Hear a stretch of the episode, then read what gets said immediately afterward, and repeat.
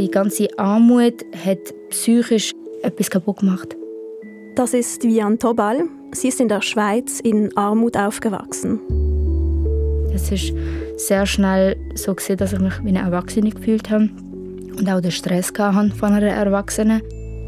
Für Vian Tobal ein andauernder Kraftakt. Als ob ich im Ozean bin und versuche nicht zu ertrinken. Mit meiner Familie zusammen. Und es hat sich angefühlt, als ob ich versuche, nicht nur ich versuche nicht zu ertrinken, sondern meine ganze Familie, ich versuche für sie zu schwimmen.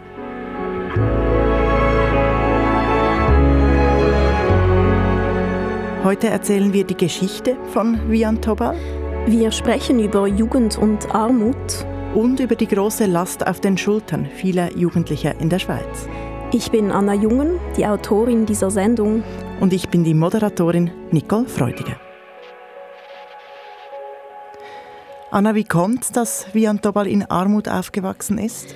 Ja, Vians Familie ist aus Syrien geflüchtet vor politischen Unruhen und Vian ist sechs Jahre alt, als sie in die Schweiz kommt. Zwei Jahre später wird sie eingeschult, mit acht Jahren also. Sie ist somit immer zwei Jahre älter als die anderen Kinder in ihrer Klasse. Und sie spürt bereits in der ersten Klasse, dass ihre Familie kein Geld hat. Sie ist zum Beispiel die Einzige, die kein Instrument spielt und nicht in die Skiferien geht. Mhm, Kinder haben ein feines Gespür für Unterschiede.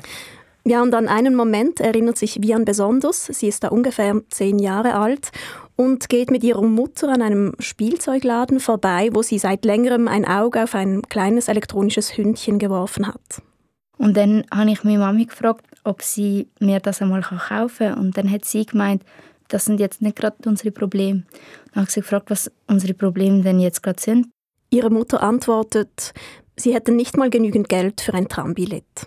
Und sie hat das so ein bisschen mit einem harten Ton gesagt, wahrscheinlich weil, weil auch für sie das ein unangenehmes Thema war. Aber dort habe ich mir gedacht, hey, meine Mami kann sich nicht mal ein Billett kaufen, sie muss alles zu Fuß machen. Und das ist der erste Moment, wo ich mir gedacht habe, hey, wow, wir haben ganz, ganz andere Probleme. Die Familie hat wirklich sehr wenig Geld. Ja, die Familie, also sie sind zu viert, Vian hat noch einen jüngeren Bruder ist da noch im Asylverfahren und das Verfahren, das dauert damals noch drei Jahre. Und während dieses Verfahrens darf man ja nicht arbeiten. Genau. Die Familie bekommt Sozialhilfe. Der Vater beginnt aber bald in einer Pizzeria zu arbeiten, im Stundenlohn und ohne Arbeitsbewilligung, also illegal. Und wie Vian Tobal rückblickend erzählt, habe das der Besitzer der Pizzeria ausgenutzt und dem Vater viel zu wenig bezahlt das, was mein Papi geschafft hat, es hat gerade mal so gelangt fürs Essen und auch nicht für Migros und Coop, sondern äh, mein Papi ist das dann bei der Tafel geholt mit meiner Mami zusammen. Die ersten Jahre, vor allem im Bratle, wirklich das absolute Existenzminimum gesehen sind. Der Vater bringt jeden Abend Pizza nach Hause, die die Kinder dann am nächsten Tag in die Schule mitnehmen zum Znüni. Und das ist der Lehrerin aufgefallen und sie hat das Thema am Elterngespräch angesprochen. Sie haben gesagt, lassen Sie das gut nicht, dass sie ständig Pizza bekommt. Und sie haben gemeint, dass meine Mami das mir einfach so mitgibt, weil ich das mag oder so. Sie haben natürlich nicht gewusst, dass unser Kühlschrank einfach leer war. Vian ist da ca. 12, 13 Jahre alt und sie sagt, das sei ihr sehr unangenehm gewesen. Mhm, kann ich mir vorstellen. Und das ist dann eben auch der Moment, wo Vian beschließt, selbst ein bisschen Geld zu verdienen. Sie schreibt unter anderem so kleine Annoncen an den Pinnwänden bei Migro und Coop, wo sie zum Beispiel ihre Hilfe im Haushalt anbietet. Da hatte ich eine ältere Dame, die hat bei uns in der Nachbarschaft gewohnt und bei ihr habe ich äh, für einen Lohn von 20 Franken pro Woche habe ich alles Mögliche gemacht. Für sie eingekauft, auf ihre Hunde aufgepasst, ihre Hunde gefüttert und auch ihre, sie hat so Medikation, ganz spezielle, die habe ich ihr für die Woche vorbereitet. Kleine Jobs also neben der Schule. Was macht Vian Tobal mit dem Geld? Sie kauft zum Beispiel Znüni für sich und ihren Bruder, eben dieses gesunde Znüni, das die Schule will, manchmal auch Spielzeug für ihren Bruder. Also sie kauft nicht einfach nur Sachen für sich, sondern sie beginnt da finanzielle Mitverantwortung zu übernehmen für die ganze Familie eigentlich mit 12, 13-jährig. Genau, und das wird sich fortsetzen. Mhm. Da kommen wir gleich dazu. Zuerst interessiert mich noch, was Armut in der Schweiz zahlenmäßig bedeutet. Wie viele Menschen gelten als arm in der Schweiz? Mit dieser Frage bin ich zu Jan Bochsler gegangen. Er ist Politologe und arbeitet an der Hochschule für soziale Arbeit in Muttens und forscht zum Thema Armut. Die Armutsquote die beträgt in der Gesamtbevölkerung 8,7 Prozent. Das sind umgerechnet 745.000 Personen in der Schweiz. Bei den Minderjährigen entspricht äh, die Quote genau dem Durchschnitt der Gesamtbevölkerung, also auch diese 8,7 Prozent. Und die Zahl der Armutsbetroffenen, die steigt seit Jahren. Was man äh, feststellen kann, ist, dass die Armutsquote seit 2015 am Steigen ist. Sie ist von 6,7 Prozent auf 8,7 Prozent angestiegen. Die Quote ist das eine, aber was heißt das fürs Budget eines armen Menschen? Bei einer Einzelperson liegt die Armutsschwelle bei 2290 Franken im Monat und bei einer vierköpfigen Familie zum Beispiel bei 3980 Franken. Und mit diesen knapp 2300 bzw. 4000 Franken muss man dann alles bezahlen, also Miete, Krankenkasse, Strom, Essen, Zug, Busbillett, Kleider und so weiter. Genau, dieses wenige Geld muss für alle Ausgaben reichen. Und dann gibt es ja noch die Menschen, die gerade so knapp über der Armutsgrenze leben. Wie viele sind das? Das sind nochmals zusätzlich 1,25 Millionen Menschen in der Schweiz. Sie sind eben armutsgefährdet. Sie können zum Beispiel eine hohe Zahnarztrechnung nicht bezahlen und kommen nur mit größten Einschränkungen knapp über die Runde. Zusammengerechnet sind das also ungefähr zwei Millionen Menschen in der Schweiz. Das ist alles andere als ein Randphänomen. Ja, und diese Zahlen, die betreffen das Jahr 2021. Bei Organisationen wie der Caritas zum Beispiel ist man sich sicher, dass seither nochmals deutlich mehr Menschen von Armut betroffen sind. Gerade jetzt haben wir ja noch die Inflation, die Preise steigen, die Mieten, die Krankenkassenprämien und das trifft ja dann genau die besonders hart, die eh schon armutsgefährdet sind. Und die Caritas spürt das eben. Sie haben heute 30 bis 40 Prozent mehr Personen in der Schuldenberatung und auch Menschen, die in den Caritas-Läden einkaufen. Und die Caritas betont, Armut ist ein Teufelskreis. Aus der Armut können sich nur sehr wenige befreien.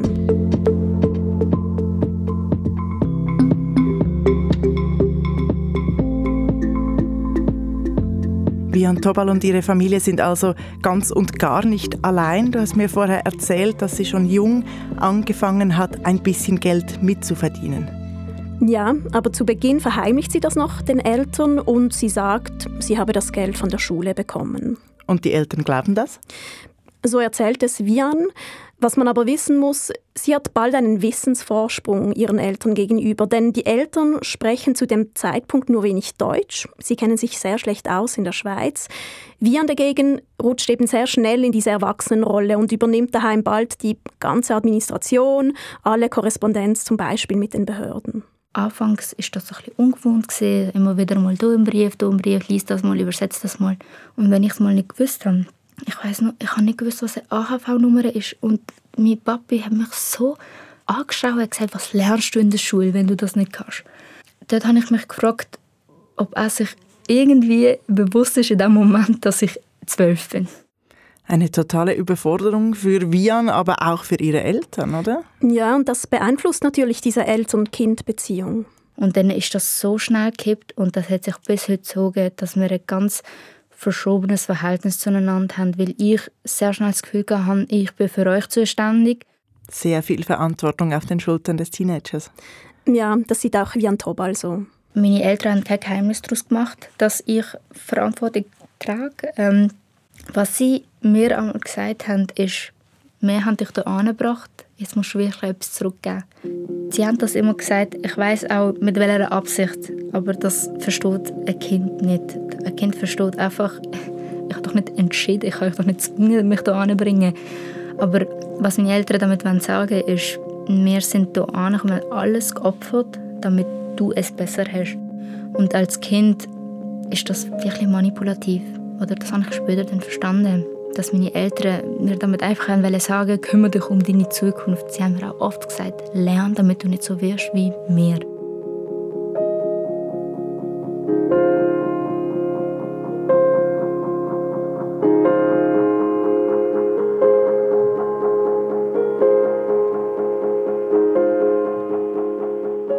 Von Armut betroffene Jugendliche müssen früh viel mittragen und bei Vian Tobal kommt eben noch diese Migrationsgeschichte dazu. Welche Rolle spielt das? Vian erzählt, dass ihre Eltern selbst in Syrien nur wenige Jahre zur Schule gegangen sind. Beide haben die Schule früh abgebrochen, um zu arbeiten, um innerhalb der Familie Verantwortung zu übernehmen. Ähnlich dann eben wie ihre Tochter später in der Schweiz. Aber eben aus wirtschaftlichen Gründen. Sie sagt, mit der Herkunft an sich habe das nichts zu tun. Und dass das nicht einfach ist, wenn ein Kind so viel Verantwortung übernehmen muss, das haben wir ja vorher gehört. Vian erzählt auch von Existenzangst und diesem dauernden Streit zu Hause weil ich einfach die extreme Wut hatte auf unsere Situation und auf meine. Ich habe wie geschossen, sie haben zurückgeschossen. Ähm, wir haben uns nicht an den Tisch ansetzen und eine Lösung finden, sondern ich habe, ja, ihr seid so und so und so, und wegen euch kann ich das und das und das nicht. Und dann ist es zurückgekommen, du bist undankbar. Wir machen ja schon so viel. Wir haben das Land gewechselt, wir haben den Kontinent gewechselt für dich. Vian erzählt dann auch mal ihrer Klassenlehrerin, dass es eben schwierig ist zu Hause und die Lehrerin schickt sie zum Schulpsychologen. Er hat mir erzählt, ja, ja, in der Jugend ist es so schwer und das wird dann besser, wenn man älter wird und so. Er hat mir irgendeine allgemeine Rede gehalten, die ich auch hätte googeln. Er ist überhaupt nicht auf meine Situation gegangen. Er hat einfach das Gefühl gehabt, ja, 16-Jährige, die halt motzt über ihre Eltern. Und das ist ja schon so gesehen, aber ich habe etwas ganz anderes geredet. Ich habe gesagt, dass ich keine Kraft habe, ich bin müde die ganze Zeit und ich bin frustriert von meiner Situation und das ist einfach nicht angekommen.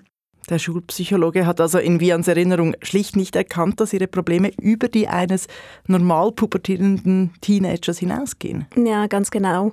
Und Jan Bochsler, der Armutsforscher der Fachhochschule Nordwestschweiz, der spricht in diesem Zusammenhang vom sogenannten Mental Load bei Jugendlichen, die in Armut leben.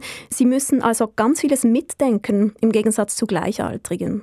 Beispielsweise, wenn sie eben das äh, Familienbudget äh, managen müssen, anstelle der Eltern, die das nicht können, nicht selbst stemmen können. Die psychische Belastung ist natürlich dann auch höher.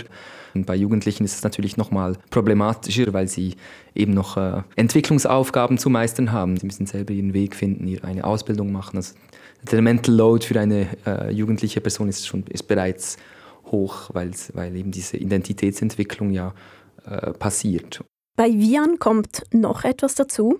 Sie hat eine Gehbehinderung, eine beidseitige Hüftdysplasie und sie hat schon etliche Operationen hinter sich. Auch das kostet viel Geld und die Familie muss diese Rechnungen teilweise selber bezahlen. Paradoxerweise aber erzählt Vian, dass sie sich auf diese OPs gefreut habe.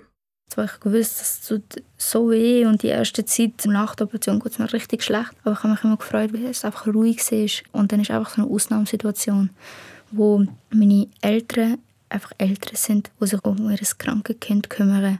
Das ist so selten der Fall, dass meine Eltern einfach Eltern sein können. Ja, das zeigt ja auch, wie erschöpft Vian Tobal wohl häufig war. Hat sie denn mit ihrer Gehbehinderung Anspruch auf Unterstützung durch die Invalidenversicherung? Ja, das hat sie. Damals wurde das Geld der IV direkt von der Sozialhilfe abgezogen. Die Familie hat immer mal wieder Sozialhilfe bezogen. Dabei haben wir uns Eltern häufig gearbeitet, aber eben immer Hilfsarbeiten, temporär, in der Reinigung, Backstube, in einer Wäscherei. Also Arbeit, die schlecht bezahlt ist. Ja, und deshalb hilft Vian weiterhin mit beim Geldverdienen. Zu diesem Zeitpunkt sammelt sie zum Beispiel Unterschriften für Referenden oder hilft in einem Tierheim aus. Immer wenn ich dann mal so 200 Franken angespart habe, das ist tatsächlich sehr lang gegangen, weil ich immer noch so für wenig Geld geschafft habe. Wenn ich mal 200 Franken kann, habe ich das meinen Eltern gegeben. Oder was ich auch gemacht habe, ist, dass ich Ausflüge gezahlt habe für meine Eltern, die ich damit begründet habe dass wir das Geschenk bekommen haben von irgendeiner Stiftung. Und ähm, meine Eltern haben das einfach dankend angenommen. Ich hatte immer Tickets schon und so. Die haben sie noch nicht noch gefragt. Vian kauft dann zum Beispiel Zugtickets für Ausflüge oder Eintritte ins Schwimmbad. Wie alt ist sie da? Da ist sie so 15, 16.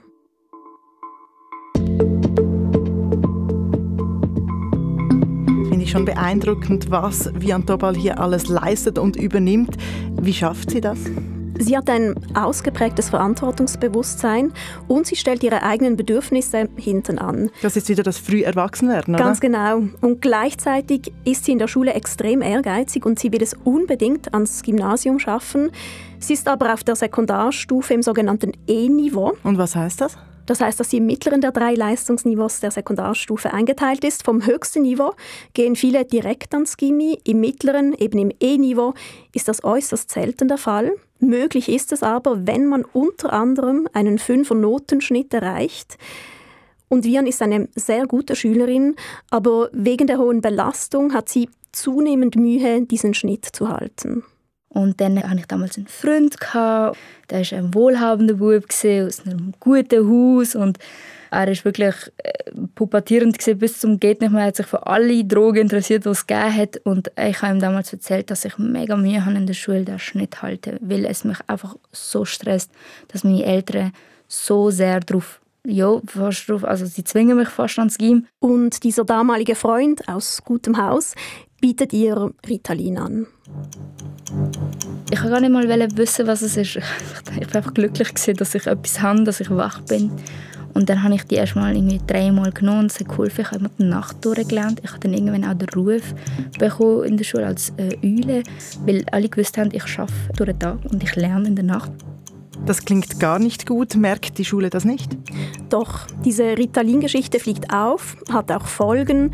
Elterngespräch mit der Schulleitung, disziplinarische Maßnahmen. Aber trotz allem, Vian gelingt dieser Sprung ans Gymnasium. Ja, und während ich Vian zugehört habe, hat sich mir eine Frage immer stärker aufgedrängt.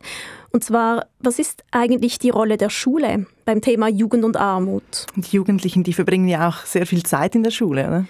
Ja, rein statistisch gesehen sitzen in jeder Klasse ein bis zwei Jugendliche, die arm sind und nochmals so viele, die von Armut gefährdet sind. Also wollte ich wissen, ob sich die Schulen der Thematik bewusst sind, wo sie unterstützen können und wo die Grenzen sind. Und wo bist du hin mit diesen Fragen? Ja, an die ehemalige Sekundarschule von Vian, das ist die SEC Binningen. Und der Rektor Thomas Oettiger war sehr offen unter der Bedingung, dass er nicht über den Einzelfall Vian sprechen kann. Das war auch für Vian wichtig. Abgesehen davon findet es Thomas Oettiger wichtig, dass man an der Schule über das Thema Armut spricht. Ich sehe die große Herausforderung eigentlich darin, ähm, in Bezug jetzt gerade auf die Armut, dass es sehr schwierig ist, dass niemand darüber redet. Also die Kommunikation von den Betroffenen ist oft, ähm, dass man sich schämt Gerade weil wir da in Binningen, wir sind so im vorderen Leimental, ein bisschen im Speckgürtel von äh, Basel-Stadt. Wir haben sehr viele Leute, auch denen geht es finanziell sehr, sehr gut. Und da treffen oft Welten aufeinander. Da gibt es ganz viele, die haben ein Zweit- oder Dritthaus oder Ferienwohnung und da ist die Schere doch dann schon ziemlich groß. Aber für die Kinder und Jugendliche, die reden wollen, welche Angebote gibt es da für sie? Zum Beispiel die Schulsozialarbeit, die übernimmt eine wichtige Rolle, sagt Thomas Oettiger, der Rektor der Sekundarschule Binningen. Ein niederschwelliges Beratungsangebot und da kann man als Jugendlicher oder Jugendliche direkt ähm, einen Termin vereinbaren. Oft sind die Türen einfach offen, man kann reinlaufen.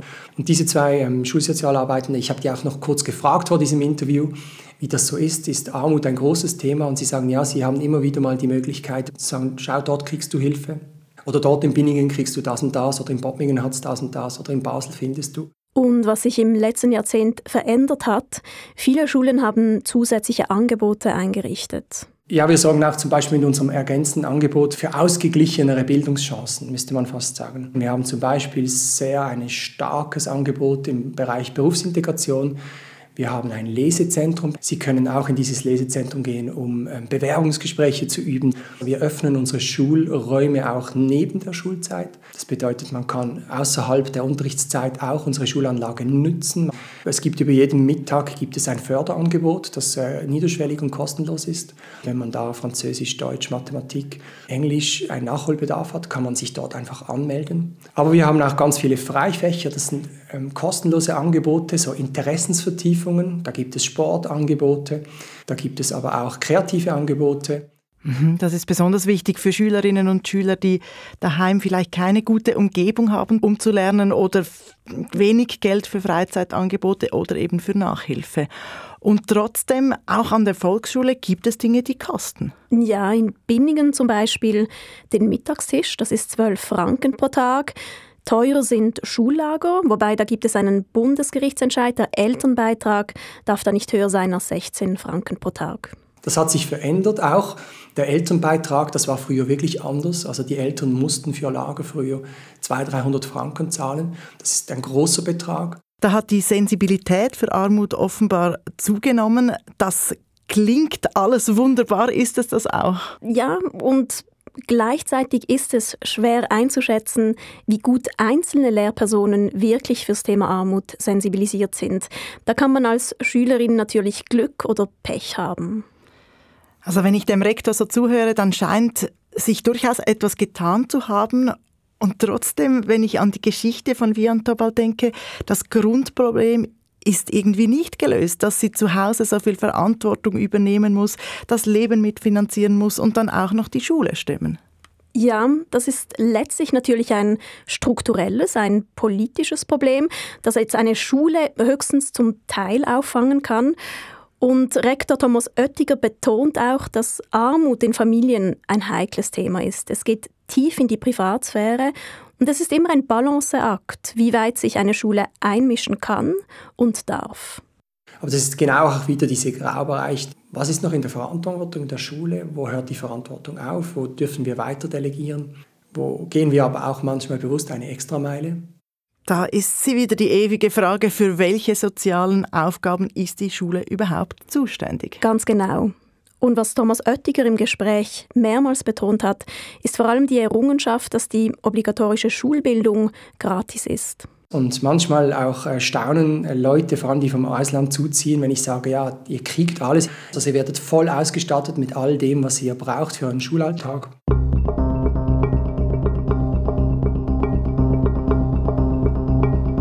Gehen wir zurück zu Vian. Sie ist unterdessen am Gymnasium und dort ist es ja vorbei mit alles gratis. Wie geht es ihr denn dort? Es wird noch stressiger für sie. Weil ich gewusst habe, jetzt muss ich leisten. Und vor allem komme ich aus dem E und so. Und dann hat es eigentlich gerade angefangen, am ersten Tag, als die ganzen Kosten gekommen sind. Meine Lehrerin hat erzählt, dass das Lager 700 Franken kostet. Gott, das muss ich alles allein zahlen. Und während sie geredet hat, habe ich nur überlegt, wie kriege ich jetzt 700 Franken? Und dazu kommen Ausgaben für Bücher, es braucht einen Laptop etc. Wie hat sie das bezahlt? Sie hat zum Beispiel beim kantonalen Amt für Ausbildungsbeiträge Zuschüsse beantragt.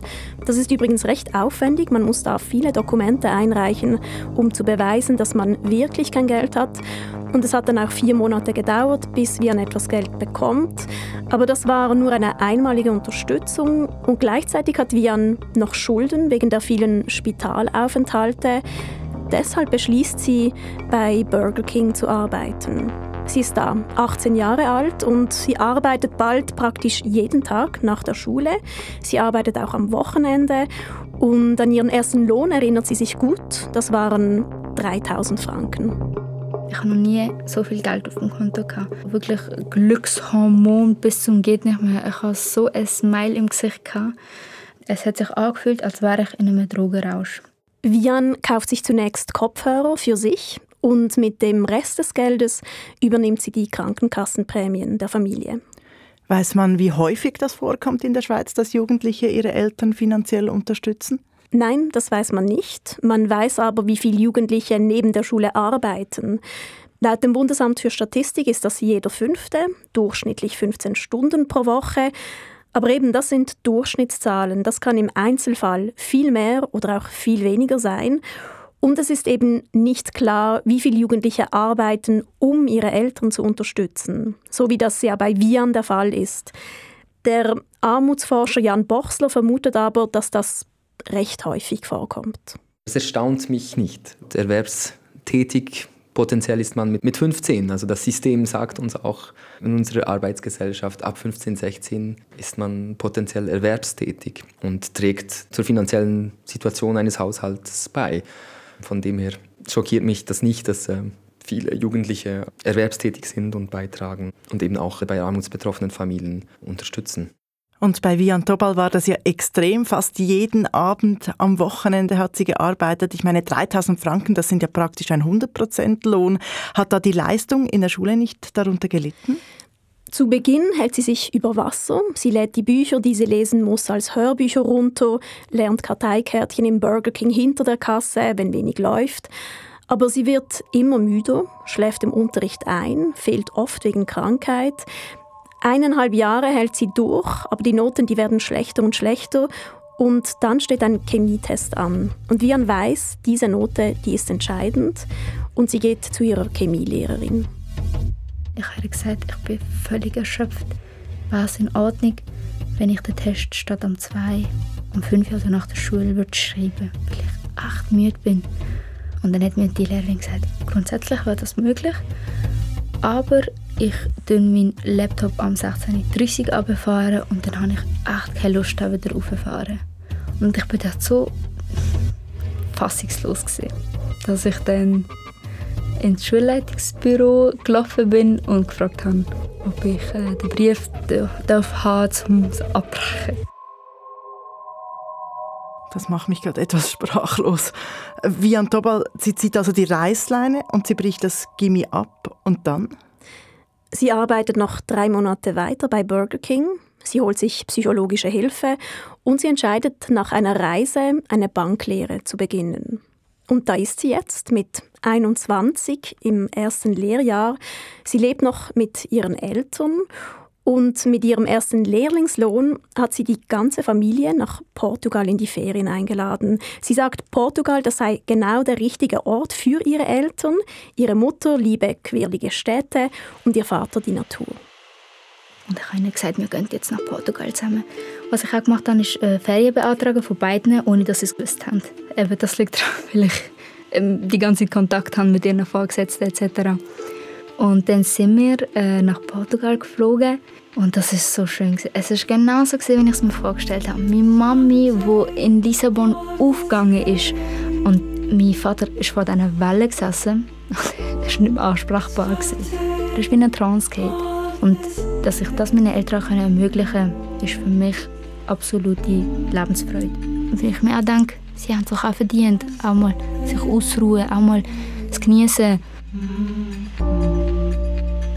Es klingt, als habe Vian Tobal langsam Luft zu atmen, langsam Boden unter den Füßen.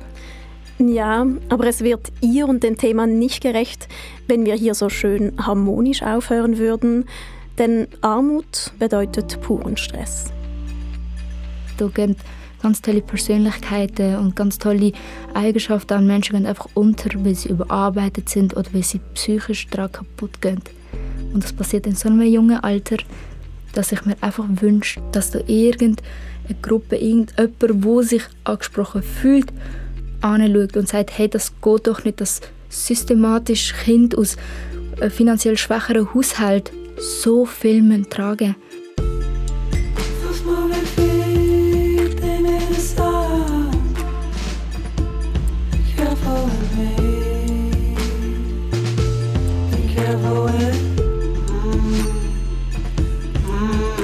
Das war der Kontext über Jugend und Armut von dir, Anna Junge. Produktion Raphael Zehnder, Sounddesign Serge Krebs. Mein Name ist Nicole Freudiger. Über Rückmeldung freuen wir uns wie immer per Mail an kontext.srf.ch.